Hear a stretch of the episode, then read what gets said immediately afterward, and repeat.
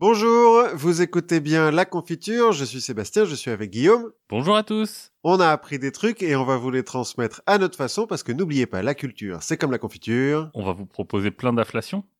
Parce qu'il y a de la stagflation? Non, comment ça s'appelle le truc où ils en mettent moins pour que ça soit le même prix? Ah, La shrinkflation. Euh, oui, c'est ça. Shrinkflation. Mais là, on, on va mettre euh, de l'inflation de culture. Ouais, nous on en met toujours autant. On Allez, tartine. Et qu'est-ce qu'on tartine d'ailleurs aujourd'hui, Guillaume? Eh ben on va tartiner russe.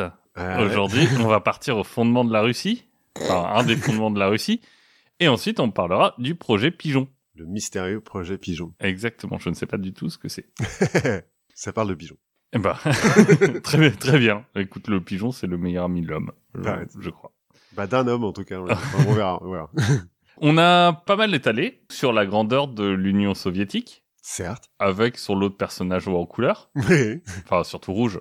Couleur sur rouge, quoique le, le- un de nos premiers sujets, c'était un biologiste euh, Oui. communiste. C'est vrai, mais il était assez rouge aussi avec ses blancs de blé communistes. euh, C'est haricots communiste aussi. ouais. c'est ça. On a parlé de leur sagesse personnelle et éternelle. Hein pas d'homme, pas de problème. Moi, j'ai retenu. c'est vrai. On a aussi rapidement évoqué la naissance de la chrétienté chez les Rousses, avec la fervente Olga. Certes. On a dû traverser une ou deux fois le pays euh, aux côtés des hordes mongols Ouais. Et euh, du baron euh, sanglant là, hein, et dans du, l'autre sens. et du baron sanglant et aussi des mecs en voiture un peu plus, Oui. un peu plus tard. Mais on s'est pas arrêté en détail sur la période impériale. Certes. Et je me suis dit que c'était le bon moment pour euh, remédier à ça. Je veux dire que l'impérialisme russe est à la mode. C'est ça. Et du coup, je voulais évoquer le premier tsar, Ivan IV. Dit Dit, bah, euh, on verra le bon. vous ferez, euh, vous lui donnerez euh, chacun un surnom qui vous siera. Ivan Euh, IV dit le kawaii. Alors, tu vas me dire, premier tsar, Ivan IV. oui. Euh, du coup, les trois autres. Ouais, il y a, il y a un petit problème. On avait déjà eu un, un peu le cas euh, quand on parlait des Dalai Lama, oui, c'est vrai. puisque Que- le premier Dalai Lama, en fait, c'est le quatrième. Bon, les chiffres, c'est parfois un peu trompeur, mais là, c'est surtout, on va le voir, parce que Ivan, c'est le premier à avoir fait du level up avec son titre. Ah oui, c'est qu'il est Ivan IV autre chose en fait. C'est ça. Parce que empereur, c'est un peu plus la classe, quand même, que roi des Rousses. Oui. Enfin bon. Voilà, donc il vient de cette lignée-là. J'imagine que derrière chaque grand humaniste, il y a un peu une enfance heureuse, Souvent. souvent. Et euh, finalement, quoi de plus heureux que naître euh, le fils aîné de Basile III. Alors bon, en vrai, les Russes, ils disent Vassili III, mais Basile, je trouve ça sympa. Ouais, c'est mieux. C'est sympa comme prénom. Basile, tu l'imagines pas faire du mal à quelqu'un? Non, il y, a- a pas un dessin animé euh, bah, la, ouais, bande, la bande à Basile? Ouais. Non, c'est une chanson, ça Je sais plus. un truc avec des chiens euh, ou des renards, euh, genre euh, Rox et Rookie, tu vois. Ah, ça me dit rien, mais J'ai La- eu, des, des dessins animés un peu niche quand j'étais petit. des dessins animés d'art et essai. Il est né en 1530 en Russie. Ivan, donc pas Basile. Ivan. Donc Basile III à ce moment-là, il est tsar de Moscou. Tsar, ça veut dire roi. hein, Ah oui. En fait, Bon, Voilà. c'est pas bon. c'est ça. Il y a, pas- euh, tu, on va croiser plein de tsars, euh, des, des, des petits tsars, des grands tsars. Donc il est tsar de Moscou et roi des Rousses. Donc tsar des Rousses aussi. Voilà, exactement. Donc il est tsar au carré quoi. C'est c'est ça. Mais ce qui est déjà pas mal parce que 100 ans avant, la Russie, c'était quand même un bordel de plein de petites principautés éparpillées. Et le roi de Moscou, 100 ans avant, il était encore un vassal du descendant de Gengis Khan, Ah bah oui. Euh, de la Horde d'Or. Voilà. Donc on a changé tout ça, notamment en changeant le mode de succession. En disant maintenant on va tout légaléner et on va arrêter de morceler le territoire à chaque fois en donnant des petites parcelles, des oudels, on appelle ça une principauté aux, à un peu tous les gamins. Comme euh, chez les Francs quoi. Exactement. C'est un peu ce qu'on avait vu. Ils ont dit non bon, on arrête, on va garder un truc. Et euh, Basile, lui, s'inscrit dans une tradition généalogique aussi, puisque c'est le descendant de Vladimir de Kiev. Bon, et Vladimir de Kiev, c'est la première grande figure euh, tutélaire. euh, c'est 1200 et quelques, je crois. Qui est lié à Olga de Kiev du coup? Bah, qui est euh, le, un des descendants d'Olga de Kiev, mais il y a quelques générations entre les deux. Donc lui, il pense aussi naturellement que l'Ukraine, la Biélorussie, lui reviennent de droit, Oui, parce que parce que donc euh, la tradition euh, vient de Kiev hein, à la base, euh, la tradition russe. Faut noter aussi qu'à ce moment-là, l'église russe a rompu avec l'église grecque. Alors pourquoi? Parce que l'église grecque, orthodoxe donc, s'est alliée à Rome Mhm. au moment de la chute de Constantinople. En se disant merde. Ah c'est au chaud pour nous. C'est chaud pour nous, on va demander à Rome de l'aide pour empêcher la chute de Constantinople. Et du coup, un, ils se sont un peu compromis, Mhm. et deux, ils ont quand même perdu. Oui. Donc bon. Puisque Constantinople a chu. Voilà, donc enfance heureuse, je, je disais, jusqu'à ce que son père meure quand il a trois ans. Mhm. Voilà, sa mère, donc euh, pour l'anecdote, elle s'appelle Elena Glinskaya, et c'est elle qui va au départ assurer la régence. Alors sa mère, étrangère, deuxième femme, parce que bon, avant, euh, Basile avait une femme pendant 20 ans, il a essayé de faire des gamins et ça a jamais marché, donc euh, au bout d'un moment, bah... Il a dû la décapiter. Bon. il a dû la ranger et, et en trouver une... Non, je crois qu'il l'a fait... Il l'a envoyé au couvent. Ce qui est plus humain en Ce qui soi. est plus humain. Donc, étrangère et deuxième femme, se dire si elle part avec un bel a priori positif et un beau capital sympathie. Parce que l'étrangère, elle vient d'où? Elle vient de, euh, alors je sais plus, enfin c'est, euh, je sais plus chez, chez les Tatars ou un truc comme ça. Ah oui, même pas étranger euh, d'un d'un coin noble en plus. Ah non, enfin étranger de d'un des royaumes qui bordent la Russie. quoi. Mais, d'accord. Donc elle va, ce qu'elle va faire, c'est qu'elle se dit bon, j'ai pas un capital euh, sympathie énorme, tu vois, je suis une sorte d'Adinalgo, on pourrait, on pourrait dire. Donc je vais agir vite. Qu'est-ce qu'elle fait? Elle commence par faire arrêter les oncles d'Ivan, les frères de Basile, pour empêcher un coup d'État. Oui, puisque eux déjà se sont fait niquer au moment de l'héritage. Et elle va aussi arrêter son propre oncle à elle, histoire de montrer que non, elle est pas, c'est pas une étrangère, elle est libre. oh, puis qu'elle est faire, quoi. Voilà. Pas que sa belle famille. ça. euh. Et euh, ça va marquer notre petit Ivan, qui va retenir la leçon. Il faut pas hésiter à sacrifier sa famille. Et tout le monde complote. Voilà, c'est les deux leçons qu'il retient. C'est comme ça qu'on commence euh, une bonne éducation. Euh, parce qu'il y a un des frères de Basile qui va même euh, tenter ouvertement de soulever la ville de Novgorod. Mhm. Alors la ville de Novgorod, euh, aujourd'hui, c'est à mi-chemin entre euh, Moscou et Saint-Pétersbourg. Ouais. À l'époque, Saint-Pétersbourg n'existe pas. Donc euh, le Novgorod, c'est la deuxième ville du pays. D'accord.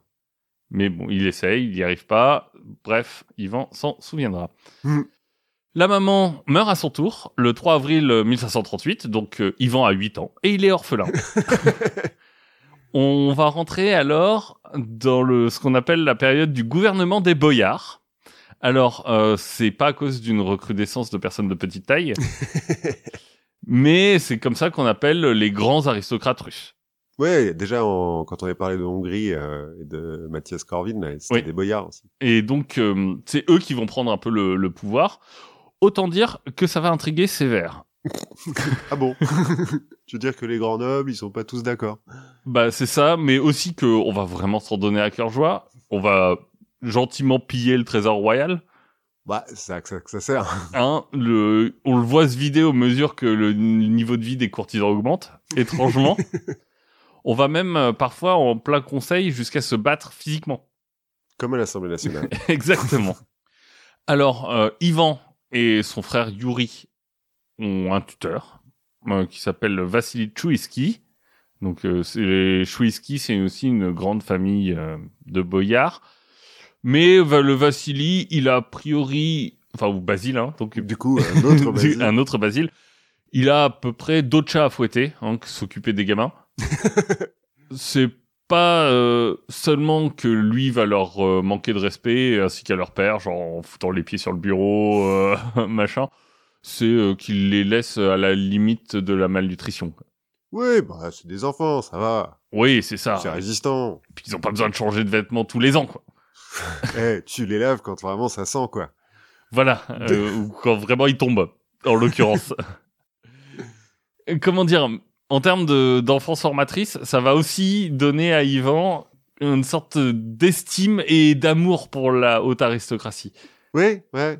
Il y a un petit euh, côté Louis XIV. euh, Il y a, voilà, Mm. c'est un petit peu ça. C'est un peu la même, euh, le même type de. Alors, il n'y a pas de révolte ouverte, il n'y a pas la fronde comme pour Louis XIV. Mais bon. Ouais, mais les trucs qui marquent un peu un gosse. C'est ça. À partir de 1543, il va commencer à s'affirmer. Alors déjà, il commençait déjà à peaufiner un peu ses hobbies, hein, notamment la torture d'animaux. Ce qui est toujours sain. Mais après, on va pouvoir aller un peu plus loin que la torture d'animaux. Quand même, il va commencer à demander, euh, il va se balader, puis il va demamer des exécutions sommaires euh, ou même mettre le feu à des petits villages. Comme ça. Pour le. Bah, il peut, il, il est tsar. oui, mais les gosses encore. À un moment, il va lancer ses chiens sur un autre euh, membre de la famille Chouiski parce qu'il les aime pas trop. enfin, par exemple, euh, là, il a 13 ans, hein, donc euh, il y a un gentilhomme qui le trouve impoli, donc il lui fait couper la langue.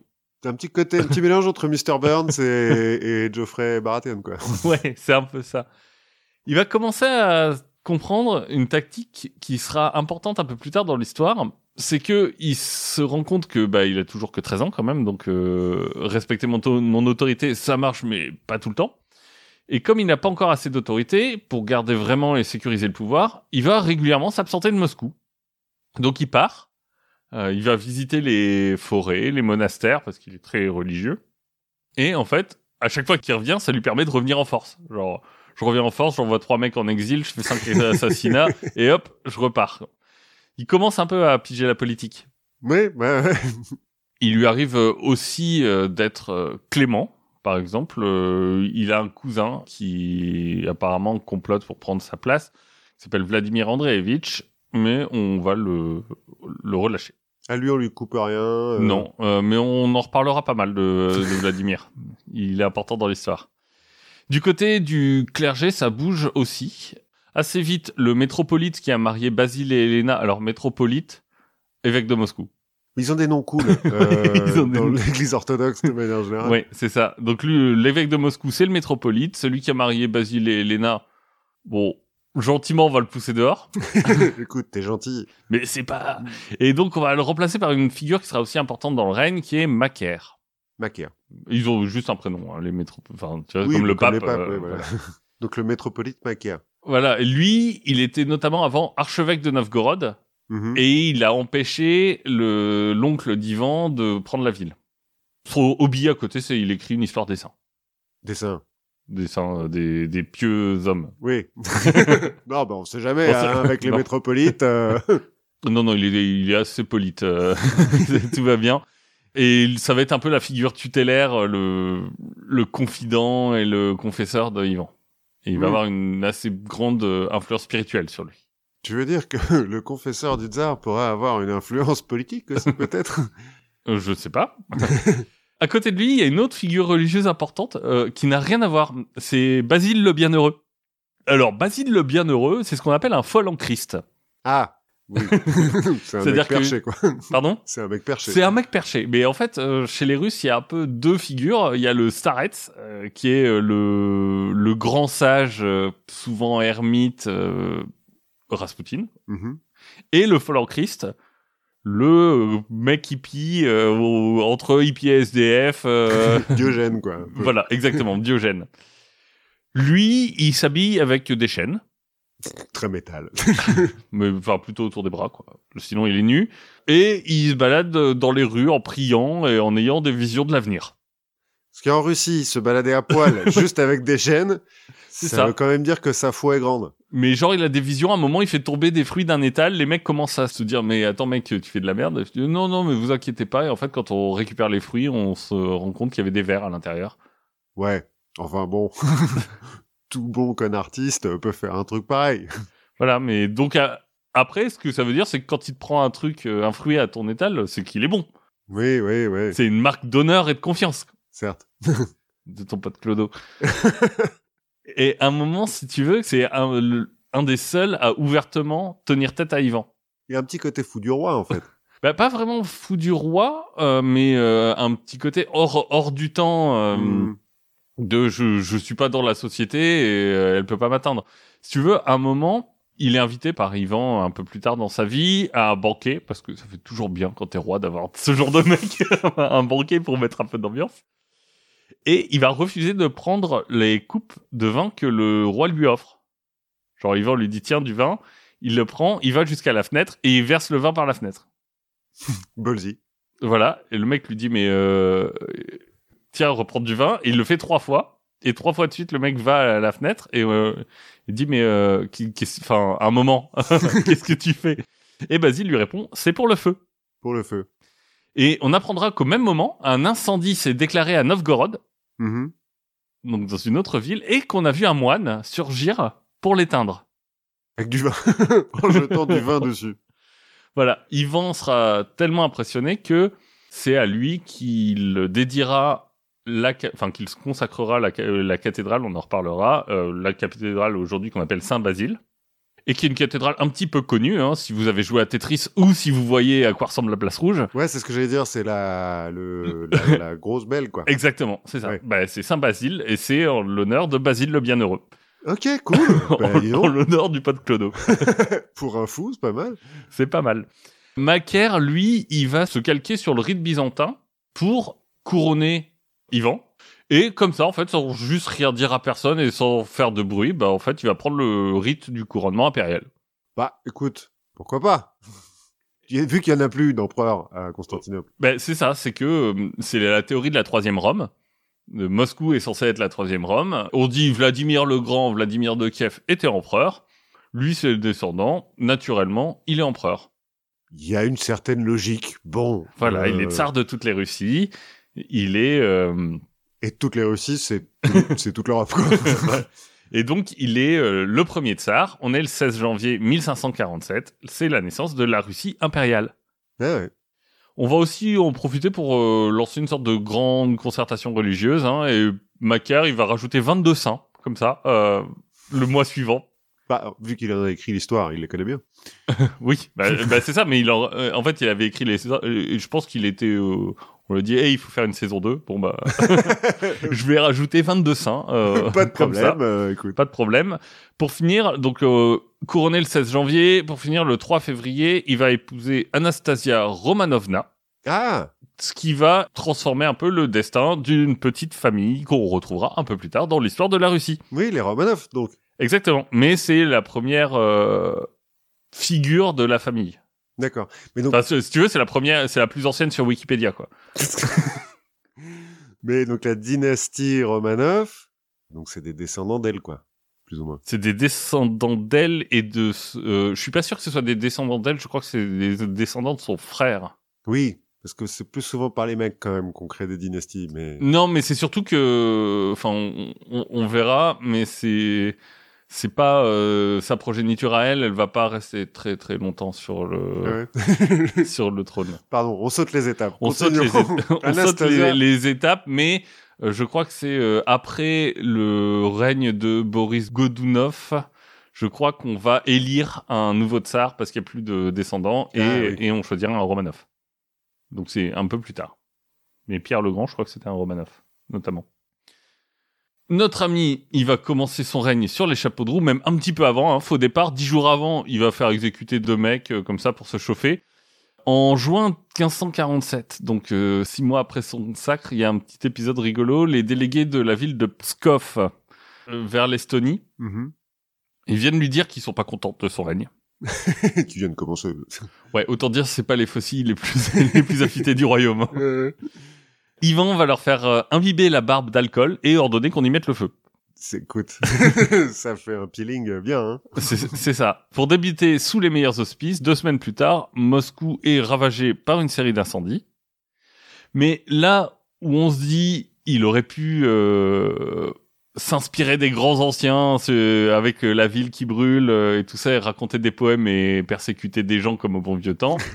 Ivan va au contraire voir la lumière et son comportement va changer. Donc il va s'entourer d'un nouveau groupe de conseillers et ses conseillers ainsi que sa femme vont réussir à le canaliser. Bien. Donc il va se mettre à œuvrer pour son royaume et ça va amener une sorte d'âge d'or inespéré. Oui, parce que c'était quand même mal barré, quand même. Bah, disons que si tu regardes son enfance, tu te dis Ouais. bon, il y a des chances que ça tourne pas très bien. Donc euh, retour à la foi chrétienne pour Ivan et on va s'appuyer sur trois piliers le pardon des offenses, la loyauté et la justice. Il va commencer par une amnistie générale pour tout le monde. Même les mecs à qui on a coupé la langue. Pardon. Désolé, tiens, peut-être ça repousse. On va enchaîner ensuite sur une réforme criminelle, notamment qui va dire que toute plainte doit être examinée. Ce serait pas mal aujourd'hui. Oui. Non mais mais euh, avant en fait quand tu portais plainte contre un noble, bah on disait OK, merci. c'est cool. Là, Repasser, on, euh, là on force à ce que toute plainte soit examinée, même si on va punir les plaintes calomnieuses du coup. Oui, bah c'est logique. Et puis on rajoute quelques quelques trucs autour de la peine de mort, mais globalement c'est plutôt bien accueilli comme réforme. Plus personne n'est du coup théoriquement au- au-dessus de la loi. Théoriquement. J'aime bien le théoriquement. À côté de ça, il va créer six régiments de mousquetaires. C'est la première année armée de métier en Russie. C'est toujours bien. Enfin, c'est toujours bien. Quand il y a un mec qui se met à créer une armée de métier, après, bon. Voilà, mais avant c'était donc euh, les nobles qui les donc lui le Vélost et les nobles arrivaient et il a dit oh finalement une armée je vais prendre quand même quelques mecs et euh, le corps des mousquetaires sera là aussi aboli par Pierre le Grand. Aboli. Côté religieux, il va aussi montrer son humilité.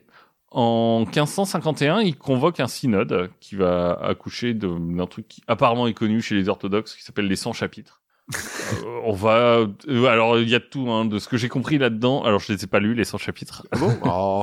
Mais il y a un tas de trucs euh, entre l'autonomie des branches locales vis-à-vis des évêques. Enfin, en gros, il renforce le pouvoir des évêques localement. Mais on va aussi parler de la bonne façon de peindre les icônes.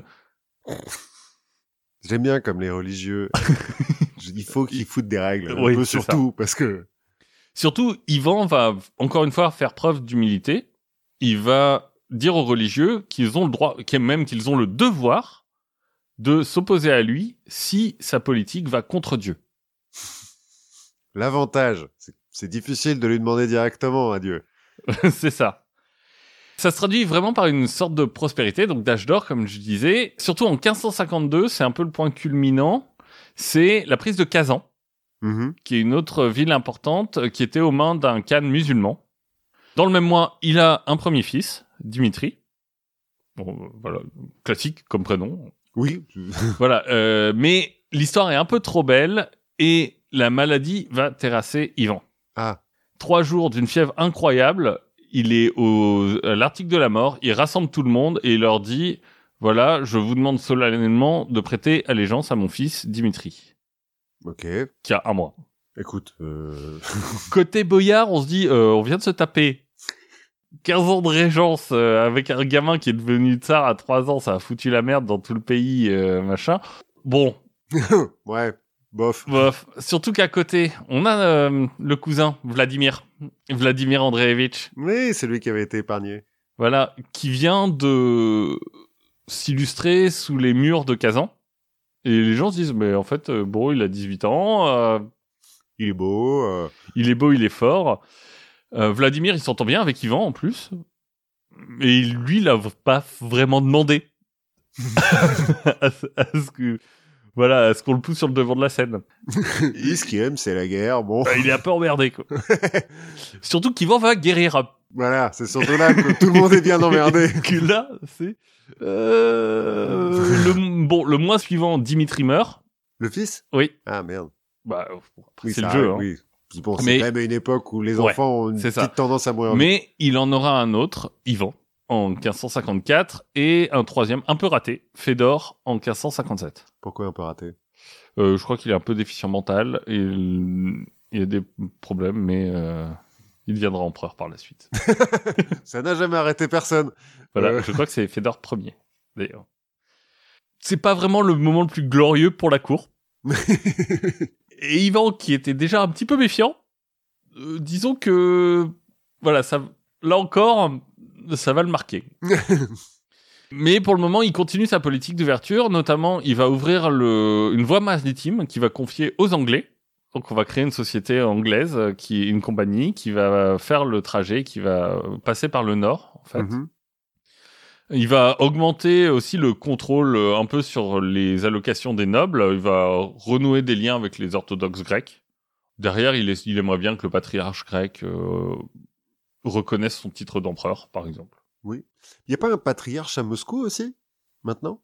Si, bah en fait, euh, parce que les églises ont un peu euh, ont, ont coupé, en fait. Ah oui, oui. Donc euh, maintenant, il y a une église ru- orthodoxe russe et une église orthodoxe grecque. Ouais, d'accord. Mais sachant que à l'époque et pour un petit bout de temps, l'église orthodoxe russe, c'est la seule église orthodoxe qui est pas dans un pays musulman. Ce qui lui donne un poids. Ce qui lui donne un poids un peu plus important que les autres. ouais, ouais, ouais. Ça permet de s'affirmer un petit peu, Mm. quoi. Donc, euh, pour célébrer la victoire de Kazan, il va faire aussi construire donc la cathédrale de l'Intercession qui consacrera à Basile. Bon, la situation dans le sud n'est pas tout à fait réglée. Il y aura encore quelques révoltes à Kazan, ce qui va le pousser vers Astrakhan sur la Volga. Donc là, on est sur la Volga près de la mer Caspienne. Mhm. Il va soumettre aussi pendant ce temps-là, sans vraiment les conquérir. Mais les mecs disent OK, on, on admet, c'est toi. Euh, les Khanats du Caucase du Nord et de Sibérie. Oui, qui sont, euh, bon, Voilà, ils disent on est OK, on est vassaux. Ivan va prendre Azov aussi, qu'on connaît maintenant. Oui, qu'on connaît bien maintenant. Et il va pousser jusqu'à la Crimée. Ouais. Mais en bon russe, il ne va pas réussir à capturer la Crimée. Puisque le pont a explosé. c'est ça, puisque le Khan local, qui est soutenu par l'Empire ottoman, résiste. Ouais, les ont cette petite tendance. Il va aussi euh, en profiter pour euh, établir sur les contreforts de l'Oural une, une famille qui est un peu émergente aussi, la famille Stroganov. Qui sont dans le bœuf. Et c'est pour eux qu'on fera la recette du bœuf Stroganov, euh, mais ils vont devenir une famille euh, de marchands ultra puissants en Russie. Mais euh, à l'époque, ils sont pas grand-chose, et c'est lui qui va les mettre euh, vers l'Oural, ce qui va planter les graines de l'expansion asiatique Mhm. de la Russie. Et aussi, euh, bah voilà, c'est- la famille deviendra mythique au moment de Pierre le Grand aussi. D'accord. Bon, il y a un autre endroit qui lui fait un peu de l'œil à Ivan, c'est la Baltique, Ah. notamment la Livonie. Alors, qu'est-ce que c'est que la Livonie? Me demandes-tu? Mais oui, oui, parce que j'allais te dire l'Estonie, mais Bah en fait, la Livonie, c'est un peu Estonie plus Lettonie. ok. Tu vois, la Lituanie, ça a toujours été un peu indépendant. Enfin, le Grand-Duché de Lituanie, qui à un moment allait de la Lituanie actuelle jusqu'à la mer euh, au sud. Ouais, Donc, ils- donc grand. ouais, ouais, ouais. Puis ils sont liés avec la Pologne aussi. Non? et après, il se... et à ce moment-là, il se lie avec la Pologne. Euh, mais lui, il se dit, ah, la Livonie, ça a l'air pas mal. En fait, elle était jusqu'à pas très longtemps, je j'ai pas pas noté la date, mais je crois que c'est 1548 ou quelque chose comme ça, euh, aux mains de l'ordre teutonique, mais l'ordre teutonique se dissout, et euh, il y a un ordre euh, local laïque qui se crée en Livonie. Et donc, c'est une sorte de confédération livonienne Ouais. et en plus protestante, ce qui est pas tellement du goût d'Ivan. Ouais, puis il doit être un peu isolé en plus euh, en tant que protestant dans ce coin. Bah, vous- je sais plus si les, les Lituaniens, en fait, tu- Bah, les Polonais sont quand même un peu cadeaux, non? Bah, les Polonais, ils sont les deux en fait. On en, on, on en reparlera un peu des Polonais, mais les Polonais, ils sont euh, un peu des deux à l'époque. Hmm. Euh, en 1558, donc il va aller prendre euh, Dorpat. Dorpat, euh, oui, alors tu me regardes comme ça parce que c'est, en fait, c'est le, no- le nom actuel, c'est Tartu. Donc, euh, c'est la deuxième ville estonienne. Ah, d'accord. Oui, mais moi, je suis pas allé en Estonie. Oui, voilà. Toi, t'es allé en Je suis Estonie. pas allé à Tartu non plus. Ah Alors, bon. je je suis allé que à Tallinn. Euh, donc, euh, il prend cette ville-là, il va buter sur le siège de Riga. Ah, Ça, c'est connu, tu vois. Riga, je connais. Et à ce moment-là, c'est le moment où le Danemark va s'allier aux Russes, les Lituaniens et les Suédois vont soutenir les Livoniens. Mhm. Bref, la guerre, ça devient un bordel et une guerre multilatérale avec plein de pays euh, et les pauvres Livoniens qui... Bon, Eh, les gars, euh, pourquoi? C'est compliqué, on va retenir que les Russes sont boutés et que c'est à ce moment-là à peu près qu'on fait la partition entre Estonie et Lettonie. Ok. C'est pas le moment où la Suède, ils sont hyper forts aussi? C'est juste après. Ouais, d'accord. C'est juste après, là pour le moment, ils sont en train de se... Ils sont en train de s'étriper entre frères. Ça arrive. Le roi de Suède va se faire à un moment euh, tuer par ce... Enfin, il, là, il, à ce moment-là, il vient d'exiler son propre frère qui reviendra et qui le tuera. Enfin bref, ça, ça aussi, euh, Yvan se dira, tiens, il y a peut-être des leçons à, à reprendre. Ça a l'air pas mal. 1563, on commence à se dire, c'est plus tout à fait pareil parce que notamment, il a lancé aussi une contre-offensive en Lituanie. Donc là, il, est, il a perdu la guerre en Livonie. En Lituanie, euh, la contre-offensive, elle commence par être euh, victorieuse, mais après, il est trahi par un de ses commandants qui passe à l'ennemi. Ouais. Donc là, on- ça commence à aller un peu moins bien. Sa femme Anastasia en a profité pour mourir. La pute. Et euh, les conseillers qui avaient amené cet âge d'or, bah, ils, ils vont être petit à petit écartés. ouais, ouais. Ça arrive souvent aussi, ça, hein, aux conseillers un petit peu trop intelligents. Voilà, Ivan se remarie, mais c'est plus pareil. Et la tsarine euh, 2, Donc, a pas vraiment le même euh, emprise et le, le même rôle modérateur sur Ivan. Ah oui. Du coup, il va reprendre euh, des arrestations euh, parmi les boyards. Il arrête de prendre ses médocs, quoi. C'est un peu ça. Et donc, euh, il va y avoir une sorte de grande purge où euh, les boyards les plus influents vont devenir soit moines, soit exécutés, soit en exil. Par précaution, en général. Ouais. ah oui, c'est eux qui Ouais. s'exilent d'eux-mêmes, quoi. C'est ça. Bah, chez les oligarques russes, vaut mieux, hein. Alors ensuite va venir le tour de son cousin, le petit, le petit Ah oui. Vladimir. Oui. Oui. Celui qu'on voulait voir succéder à Ivan dix ans plus tôt. Un de ses serviteurs va le dénoncer en l'accusant de fomenter un complot pour renverser le tsar. Ok. Une enquête est lancée, Vladimir est désigné coupable, mais finalement le tsar, grand prince, grand tsar, euh, va lui accorder son pardon. Donc c'est la deuxième fois, là, hein, qu'il le pardonne. la- c'est la deuxième fois. Il a vraiment un faible pour, euh, pour Dimitri. Hein. Voilà, et euh, l'année va se finir encore bien puisque Yuri, donc le frère d'Ivan, va mourir. Mhm. Et Macaire, son confesseur et guide spirituel, aussi. Là, il perd beaucoup de monde. Il perd beaucoup des gens qui avaient l'air de le contrôler un peu. C'est ça. Mhm. Nouvelle défaite, il va faire exécuter de, à nouveau euh, des officiers importants. Bah, c'est de leur faute. Vo- Voilà, euh, ce qui va pousser son dernier ami qui lui reste, le général Kurbski, à passer à l'ennemi polonais. Ah ouais.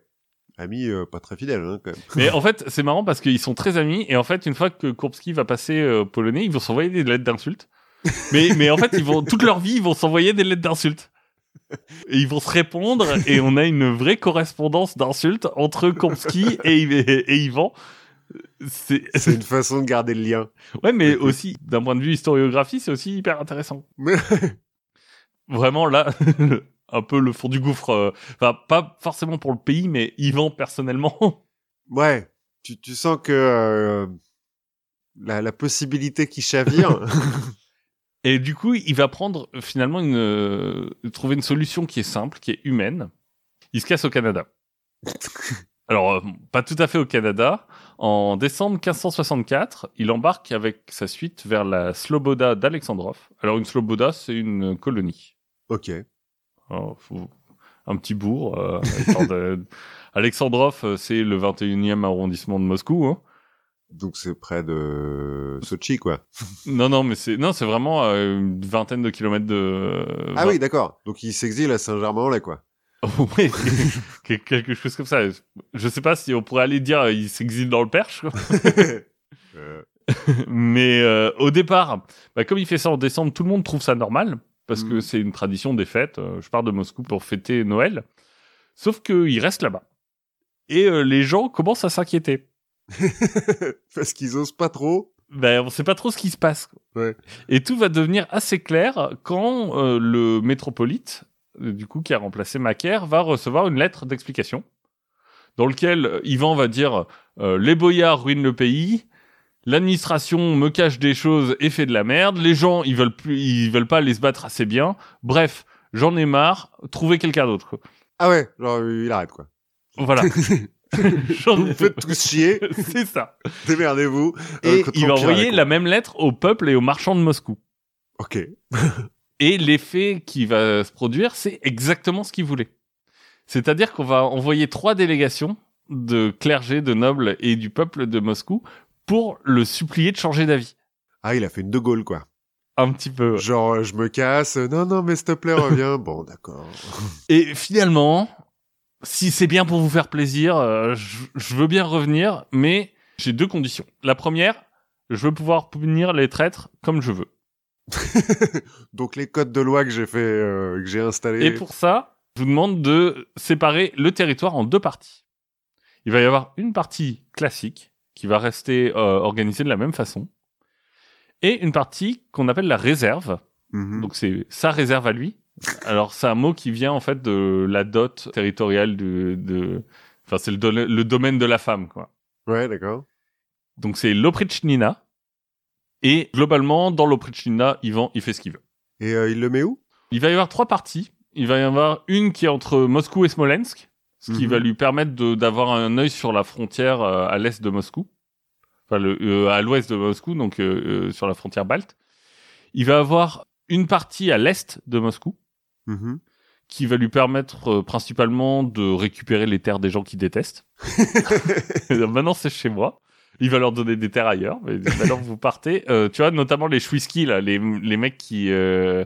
Qui était riche. Non, qui étaient son tuteur. Oui. Bah voilà, le siège ancestral de votre famille, maintenant c'est chez moi, et vous partez. vous, pouvez aller plus loin. c'est ça. En Sibérie. c'est ça. Et une au nord de Moscou, assez vide, mais qui a deux avantages. C'est un, elle est très riche en sel. Mhm. Et deux, elle est connectée à la route commerciale anglaise qu'il a fait ouvrir. Pas con. Et euh, on verra que parfois, il se dit, tiens, si je me barrais.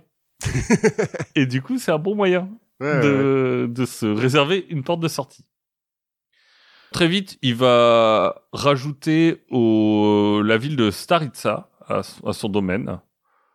Peut-être aussi parce que c'est la capitale du domaine de son cousin, Dimitri? Vladimir. Oui. Oui. Bah, écoute. Et il dit bon, bah maintenant tu vas ailleurs. Alors il prend pas Moscou, Bah, il est pas con. mais tous les faubourgs hors des murs de Moscou, c'est à lui. Ah, donc euh, Moscou, ça devient une île au milieu de, de son territoire à lui, quoi. C'est ça. Bien. tu dois être tranquille quand t'es moscovite. Alors il va transformer sa Sloboda pour devenir euh, le centre de son pouvoir. Mhm. C'est un peu, euh, là encore, un précurseur de la volonté des tsars de distinguer vraiment leur capitale de Moscou. Mhm. C'est ce que fera Pierre le Grand aussi. Il va la transformer. Notamment, il va faire construire des geôles et des chambres de torture. Écoute, ça peut servir. Puis c'est modulable. une Mais chambre de torture, surtout, de on on- en fait, euh, il va en faire une sorte de quasi monastère. Et sa garde, ça va être euh, un peu des sortes de moines soldats. Enfin, on sait pas trop. Le mec qui se lève à 4 heures du matin. Yvan Enfin non, euh, Yvan. Enfin non, on commence la journée officiellement à 4 heures du matin pour les premiers offices. Et puis après, en gros, toute la journée, elle va se partager à part égale entre messe et torture. Euh, bah, une fois que t'as torturé, il faut que tu te fasses pardonner. C'est ça. C'est logique. c'est un cycle vertueux. et Yvan, il va dormir entre, en général, entre 20h et minuit. 4 heures donc par nuit. C'est ça. bon pour son équilibre psychique. Il va prolonger un peu la capitale en fortifiant la ville de Vologda au nord. Donc c'est là où arrive la, la route commerciale anglaise. Donc il se fait une petite euh, fortification là pour dire si jamais il y a un problème. Et on va s'entourer de ce qu'on appelle les oprochniki, de le- enfin les oprichniki pardon de l'oprichnina.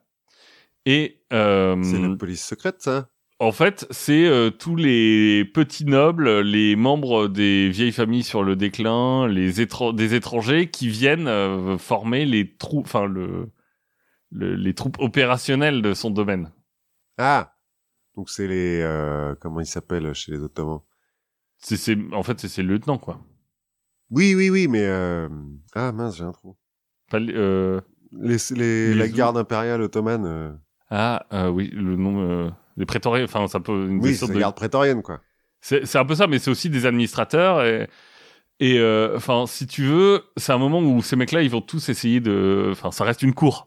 Oui, Donc, ouais, on va ouais. tous essayer de plaire à Yvan. À l'époque, pour plaire à Yvan, bah, il faut être violent et, et être violent d'une façon cool. Ah, donc, par exemple, on va, on va aller choper les femmes du coin pour, pour entraîner les troupes au tir. Il a bien fait peut-être de se réserver une porte de sortie. En fait, si tu veux, les Oprichniki, moi, dans ma tête, la façon dont j'ai lu les trucs, c'est une sorte d'amalgame entre les Sith, le Mordor et les SS. C'est ça, ouais. Voilà. Les janissaires, voilà le mot que je cherchais. Exact. Et les janissaires, c'est des esclaves, non? Ça, c'est des gamins qui sont. Enfin, mais, mais, mais là, faut, faut voir ça. hein. Si tu veux, les mecs qui sont habillés en noir, euh, ils- sur le, leurs chevaux, il y a une- un crâne de chien. non, mais c'est vrai. Enfin, c'est pour ça que je te Ah oui, oui, oui, d'accord. Ils sont bien métal, quoi. Ouais, c'est ça. Bien, c'est bien, tu vois, quand on dit euh, police politique evil en Russie, Ouais. c'est vraiment ça qui sort. Bah parce que donc c'est une police politique, leur but c'est de trouver et neutraliser les ennemis du tsar. Bon, le, c'est la plupart, hein, ça va être des boyards. En fait, Ah bah. le, le peuple, c'est, il va y avoir des victimes collatérales, hein, mais c'est surtout vers la noblesse qu'on va se diriger. La plupart d'entre eux vont, vont être exécutés ou torturés de force. Bah, disons qu'on est à un moment où, à la fois, dans la justice, la seule parole de l'officier, de l'Oprichnina compte. et que cet officier récupère une partie de la fortune du traître. Pas pour bien qu'ils se payent en même temps, les mecs. Hein, Exactement. Mais c'est très stalinien, en fait, tout ça. Ah bah. Enfin, il a rien inventé, Staline, parce qu'il fait la Ah. même chose, quoi. Je me barre à la campagne, vous venez à moi, euh, j'ai des flics partout euh, qui font ce qu'ils veulent. C'est euh, c'est un précurseur de beaucoup de choses. euh, Yvan. Ouais. Pour euh, se donner un peu de légitimité, pour légitimer la guerre en Livonie, autre euh, nouveauté, il va en 1566 convoquer une assemblée. Mais au lieu d'être la diète des boyards comme on fait d'habitude, donc l'assemblée des nobles, là il va faire une assemblée de tout le monde du peuple entier, une sorte d'états généraux. Ok. Donc il va recevoir 374 représentants. Alors eux, ils vont valider la guerre. Bizarrement. Mais ils se disent euh, quand même, on est les représentants du peuple russe, on est important. On va s'allier euh, notamment avec le synode qui est euh, réuni par le nouveau métropolite, parce que le précédent a dit oh, moi je vais prendre ma retraite.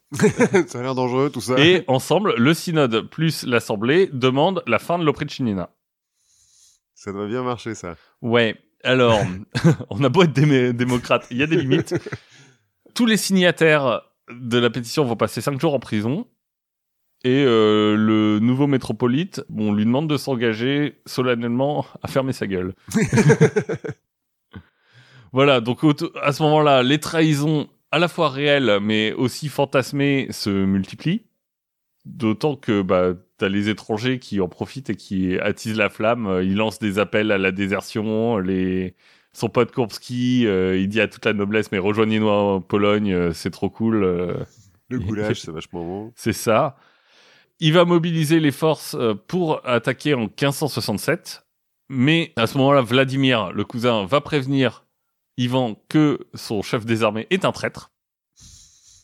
Donc, on arrête la guerre. Alors, ce que j'ai compris, c'est qu'en face, c'est exactement la même chose qui se passe. Enfin, bref, on arrête la guerre, on, on, on purge tout le monde, on va faire des purges et puis on reprendra quand on sera prêt.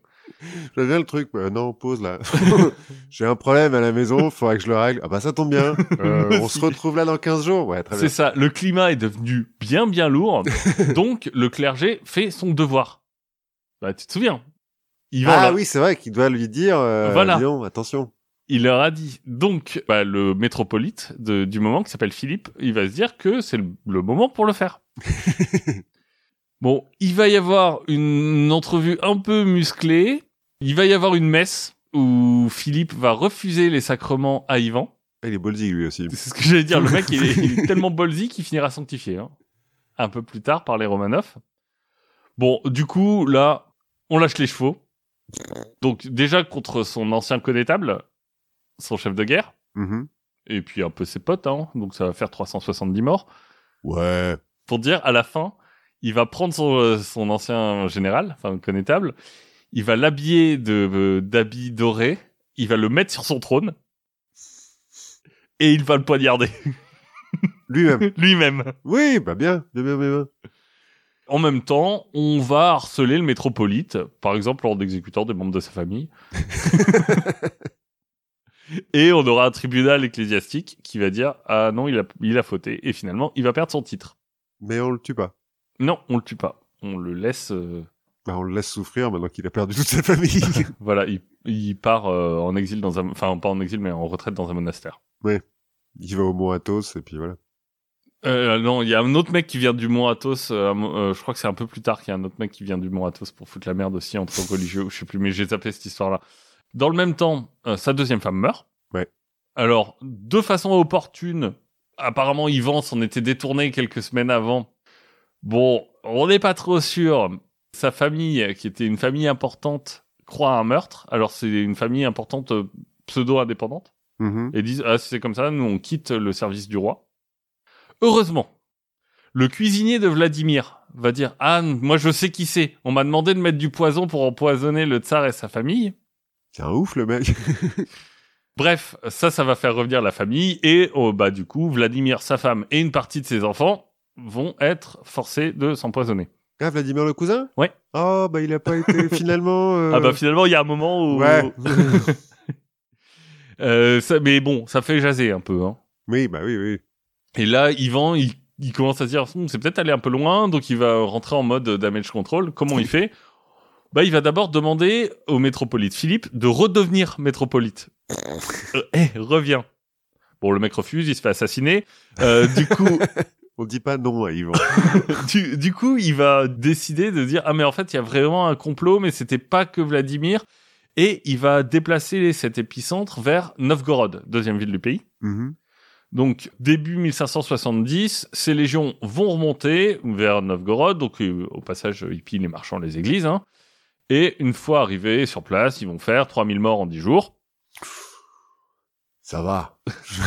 On a vu pire. Voilà, au passage, on va choper l'archevêque qui avait destitué Philippe, Mhm. donc le mec qui a refusé de revenir, et ils vont l'habiller euh, en bouffon et l'installer à l'envers sur une jument et l'envoyer à Moscou comme ça. Juin 1770, euh, on rassemble aussi 300 traîtres sur une place de Moscou. On demande au peuple si on a bien raison de les exécuter.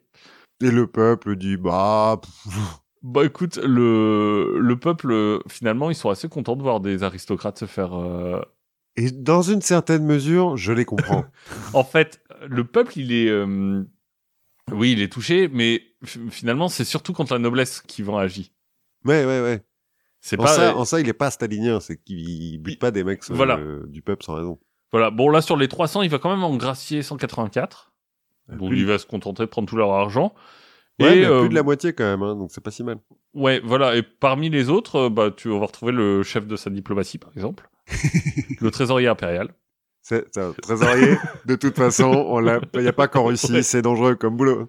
Donc euh, le peuple applaudit euh, et euh, petit à petit, tous les oprichniki vont devenir un peu des cibles comme ça. Et euh, parfois, on va même demander à leur propre fils d'aller les tuer. Staline. tout pareil. là, les- ouais, là, c'est vraiment des purges. Ouais, tout pareil. Euh, En 1571, ça devient encore pire. La guerre en Livonie piétine et le 4 de Crimée se réveille.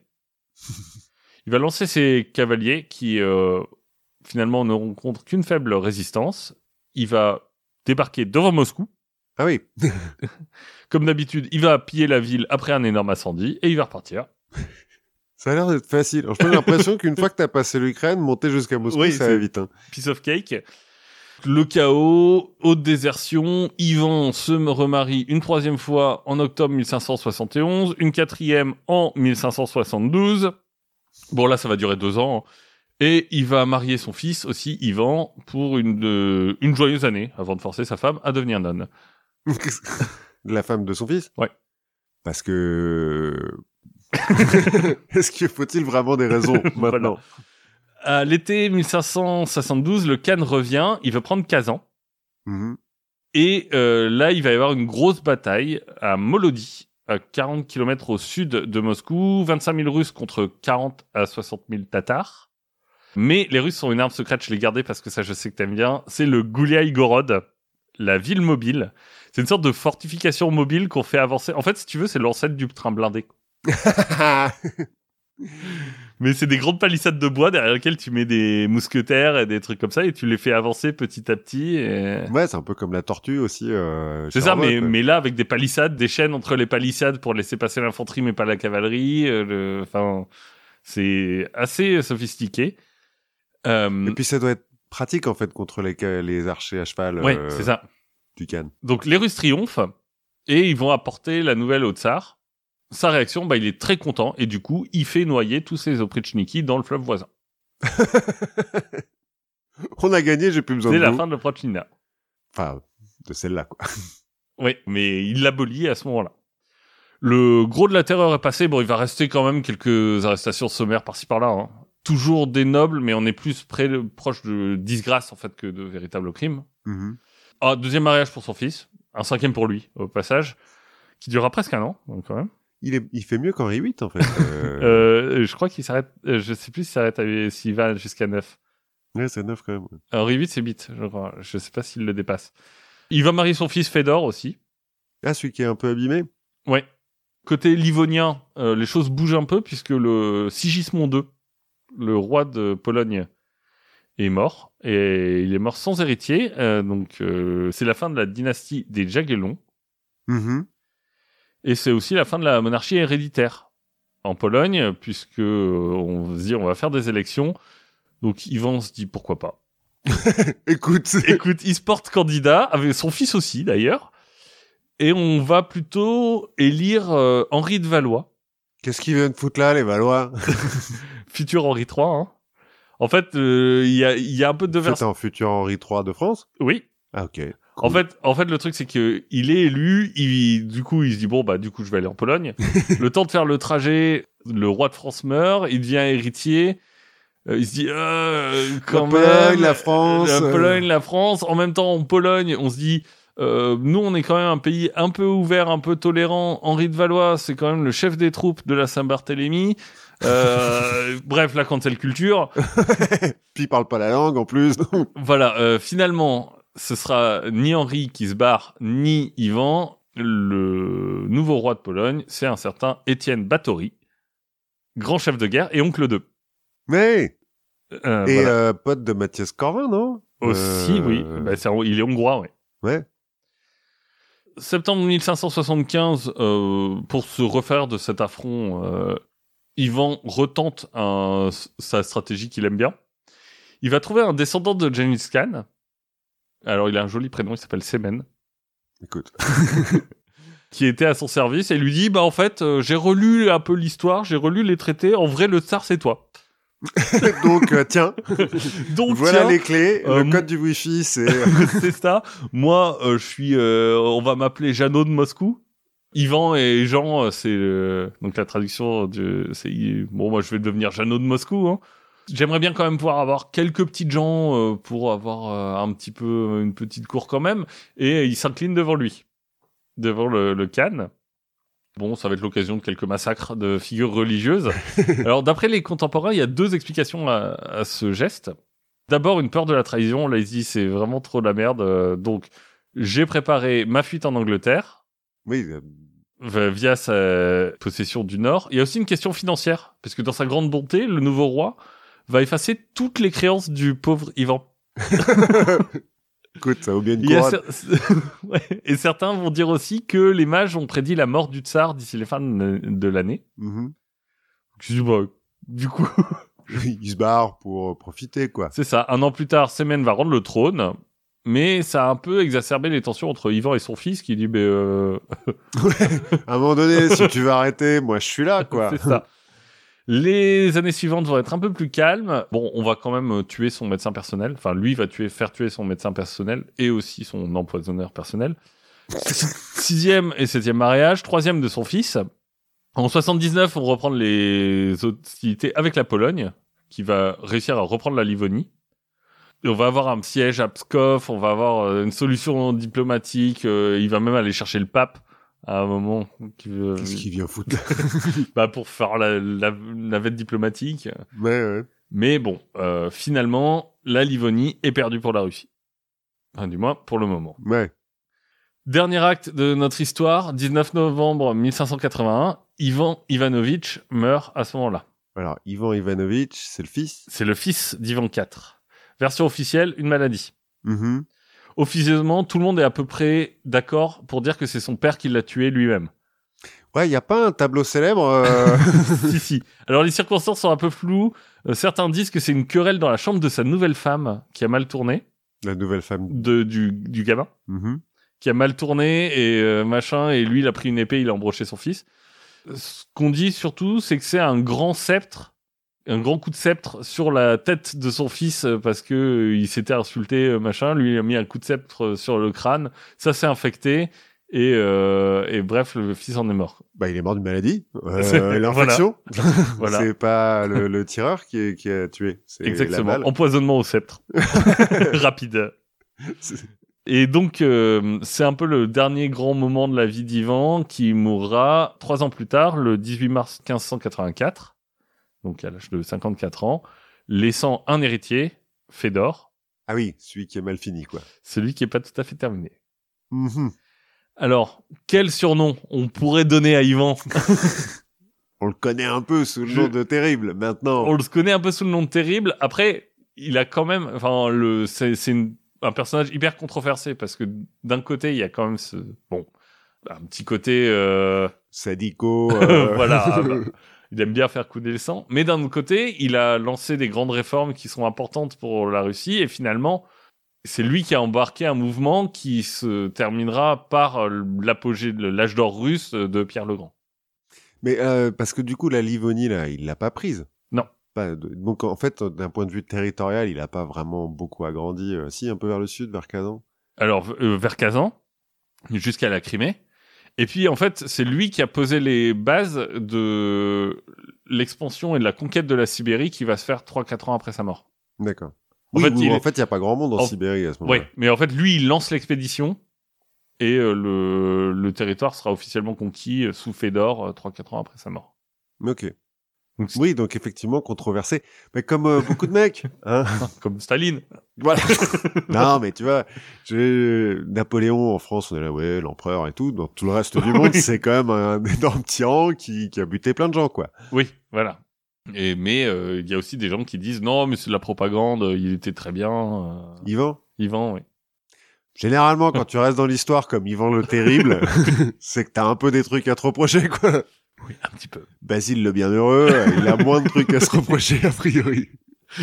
Ouais, mais bon, il a, il a peut-être fait moins de trucs. Oui, bah, il a peut-être eu moins d'impact sur euh, l'histoire du monde, certes.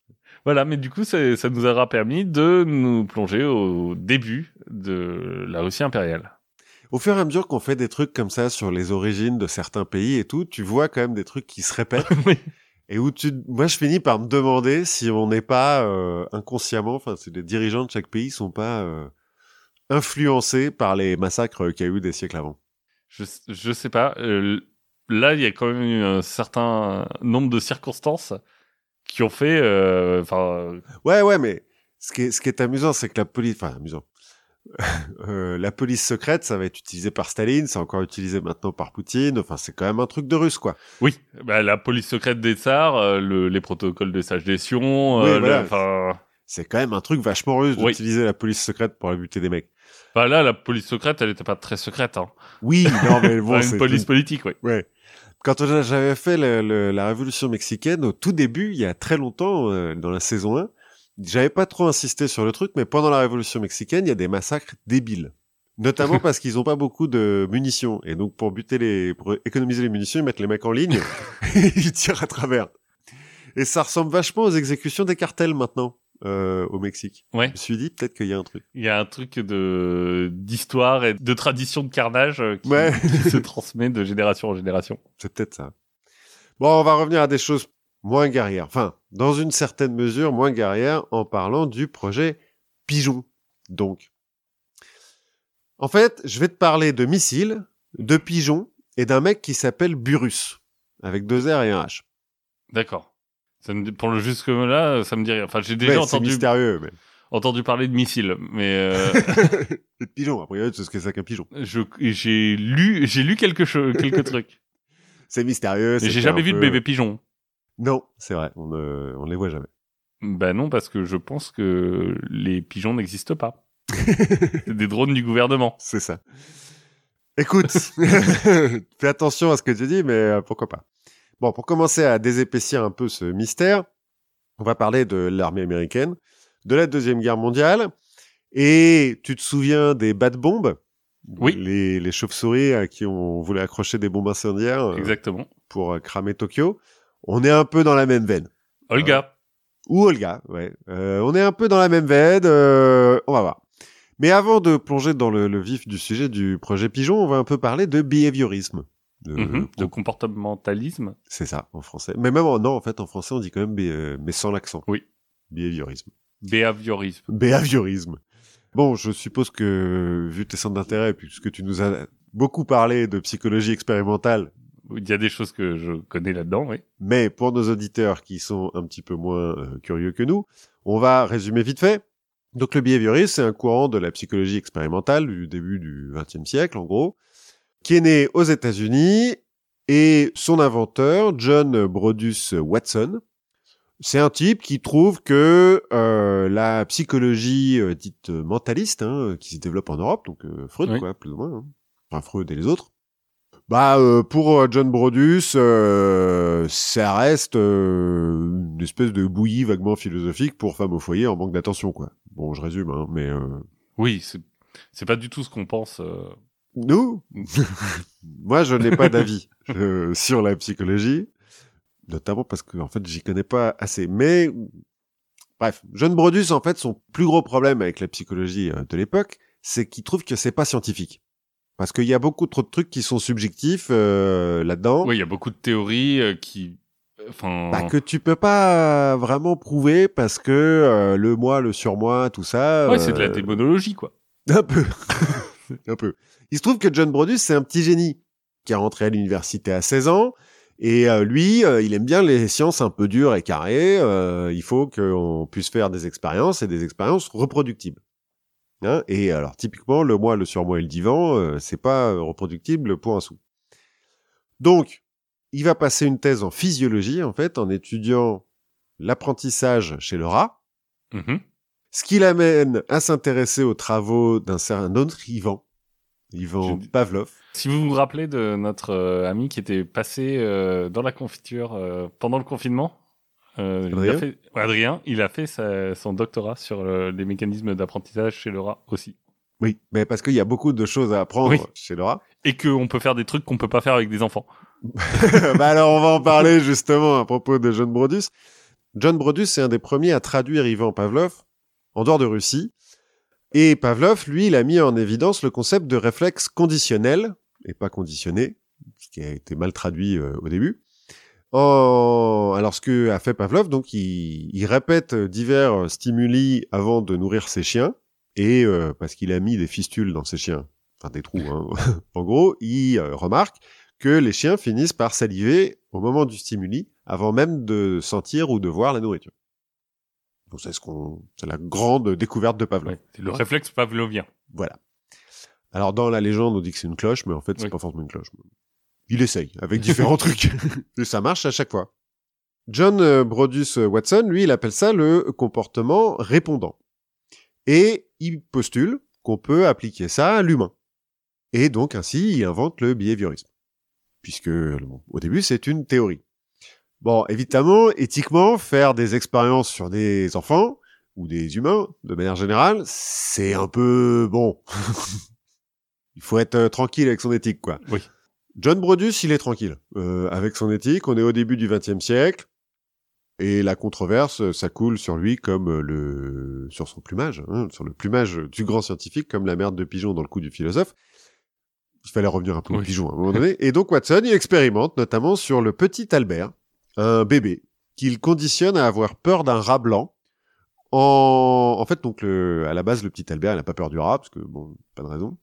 Oui. Et à chaque fois que le petit Albert montre de l'intérêt pour le rat et va pour le toucher, John Watson, euh, qui est à côté, Mais des claques.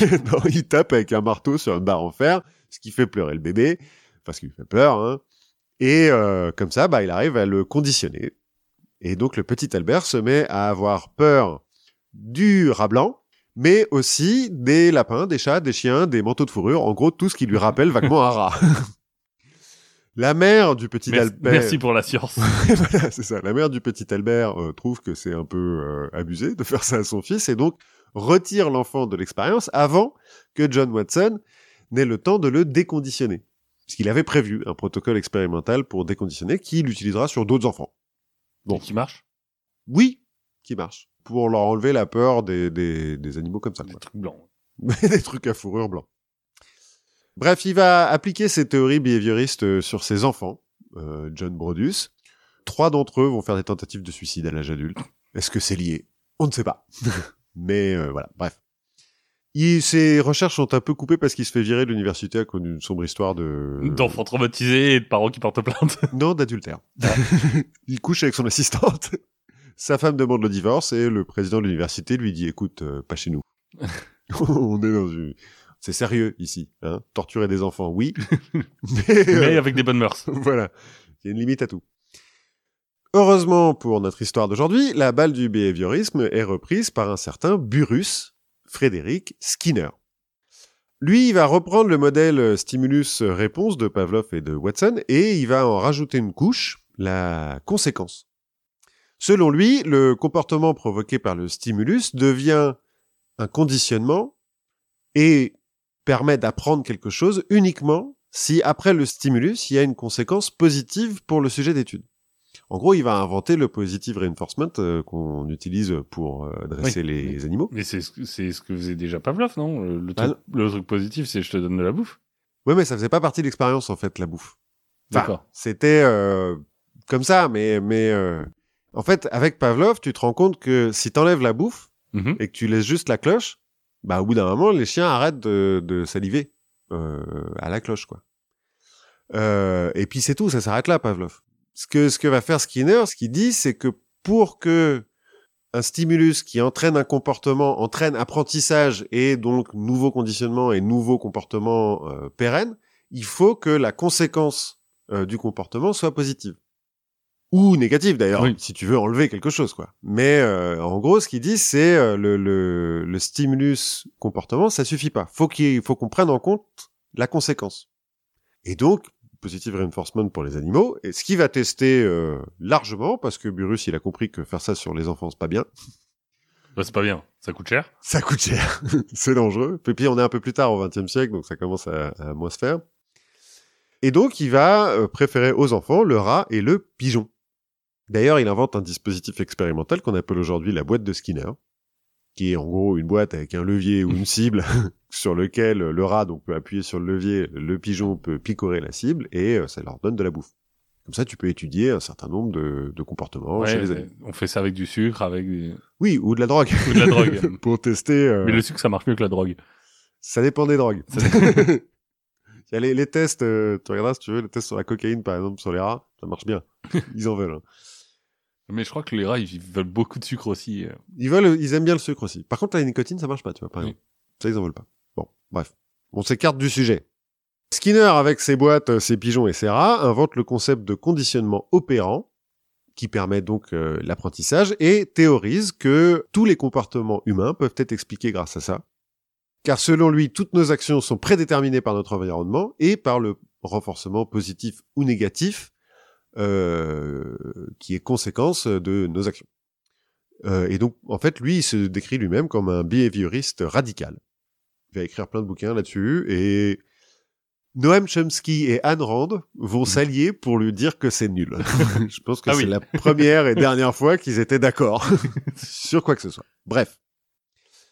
Donc, au moment où commence la deuxième guerre mondiale, Skinner, il est euh, donc chercheur à l'université de l'Indiana, je crois.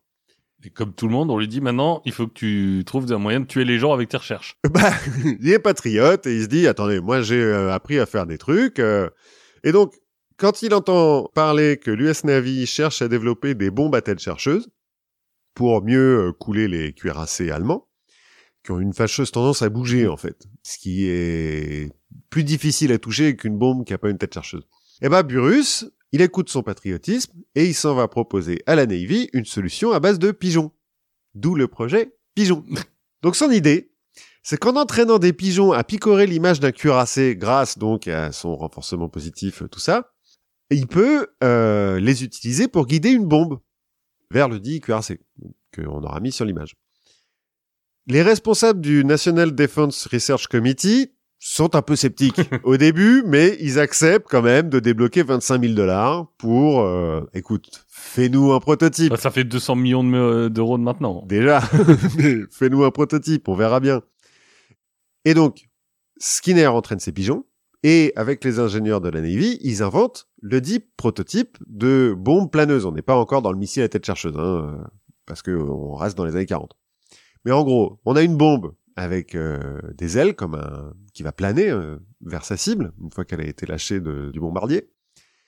Dans la tête de cette bombe, on aura créé trois chambres à pigeons. Dans chacune de ces chambres, un système optique projette l'image de la cible, donc ce qui est en face de la bombe, sur un écran. Et donc, tant que la bombe va vers le cuirassé, l'image du cuirassé est au centre de la cible et les pigeons piquant au centre, il ne se passe rien. Dès que la bombe dévie ou que le cuirassé bouge plus vite et donc se dirige vers euh, un des bords de l'écran, les, pigeons vont continuer à picorer le cuirassé, vont appuyer sur l'écran et avec un système de guidage pneumatique et tout, euh, machin, la bombe va corriger sa trajectoire pour revenir vers le centre. Théoriquement, il n'y a pas de raison que ça marche pas. On en met trois des pigeons pour faire une moyenne, hein. Euh, histoire de, au cas où. Et euh, on se souvient bien que donc là, on est dans les années 40, il n'y a pas d'ordinateur, il n'y a Ouais. pas d'électronique. Hein, tout ça, c'est euh, purement analogique, euh, des pistons, euh, bon, Et des pistons et des pigeons. et des pistons et des pigeons. Pistons et pigeons, ça pourrait être un successeur de Donjons et Dragons un peu un peu bizarre. C'est ça, du steampunk euh, chelou. Pigeon punk. Heureusement pour nos amis pigeons qui ont quand même peu de chance d'en s'en sortir hein, une fois que la bombe explose. Malgré euh, une première démonstration réussie, le projet est abandonné en octobre 44. La Navy préférant utiliser une autre invention prometteuse, le radar, qui, euh, oui, bon, prouvera que ça marchera Allez, mieux. Le projet Pigeon sera quand même ressuscité entre 1948 et 1953 sous le nom de projet Orcon pour euh, Organic Control, où on va utiliser des pigeons et d'autres euh, animaux. Mais euh, bon, pour les mêmes raisons, on va abandonner, hein, parce que euh, donc là, dans les années 60-50, on commence à avoir des systèmes de guidage électronique à base de radar. C'est quand même vachement plus fiable. Les radars, euh, il n'y a pas de rats dans le radar. Non, a priori, non, enfin pas dans les, pas dans cela en tout cas. Les techniques de conditionnement opérant vont être euh, reprises par la CIA un peu plus tard, euh, dans les années 60, pour le projet Acoustic Kitty, Ouais. qui avait pour but d'entraîner des chats à qui on avait implanté euh, chirurgicalement des micros dans l'oreille à espionner les Russes, notamment l'ambassade de Russie à Washington. Ils vont engloutir 20 millions de dollars quand même, hein, la CIA dans cette histoire, notamment parce que ça coûte cher euh, de Oui. d'implanter chirurgicalement des micros dans des chats. Mais lors de la première mission officielle euh, sur le terrain, quand euh, le chat euh, acoustique doit aller espionner deux employés de l'ambassade de Russie qui sont assis sur un banc dans le parc qui est en face de cette ambassade, eh ben, ce chat se fait écraser par un taxi en traversant la route. Le chien à 2 millions, le chat à 2 millions de dollars. voilà. Échec. Et donc, euh, projet abandonné en 1967 après ce drame euh, malheureux. On n'a pas fait un truc avec des dauphins aussi? On en reparlera peut-être un autre jour. J'ai laissé euh, possibilité. Oui, il y a effectivement un certain nombre de choses euh, qui ont été faites avec les dauphins. On en reparlera. On pense, enfin moi, pour finir sur cette histoire de chat, je pense que de toute façon, le projet était lié à l'échec parce que, souvenons-nous toujours que les chats sont des nihilistes à qui on ne peut absolument rien apprendre. enfin, si, ils apprennent, mais ils s'en foutent. Oui, Ils voilà, le font pas. C'est ça, c'est qu'il y a une barrière supérieure de j'ai appris, j'ai compris, je sais ce que tu veux. Maintenant, c'est moi qui décide. voilà. Et donc, je ne le ferai pas.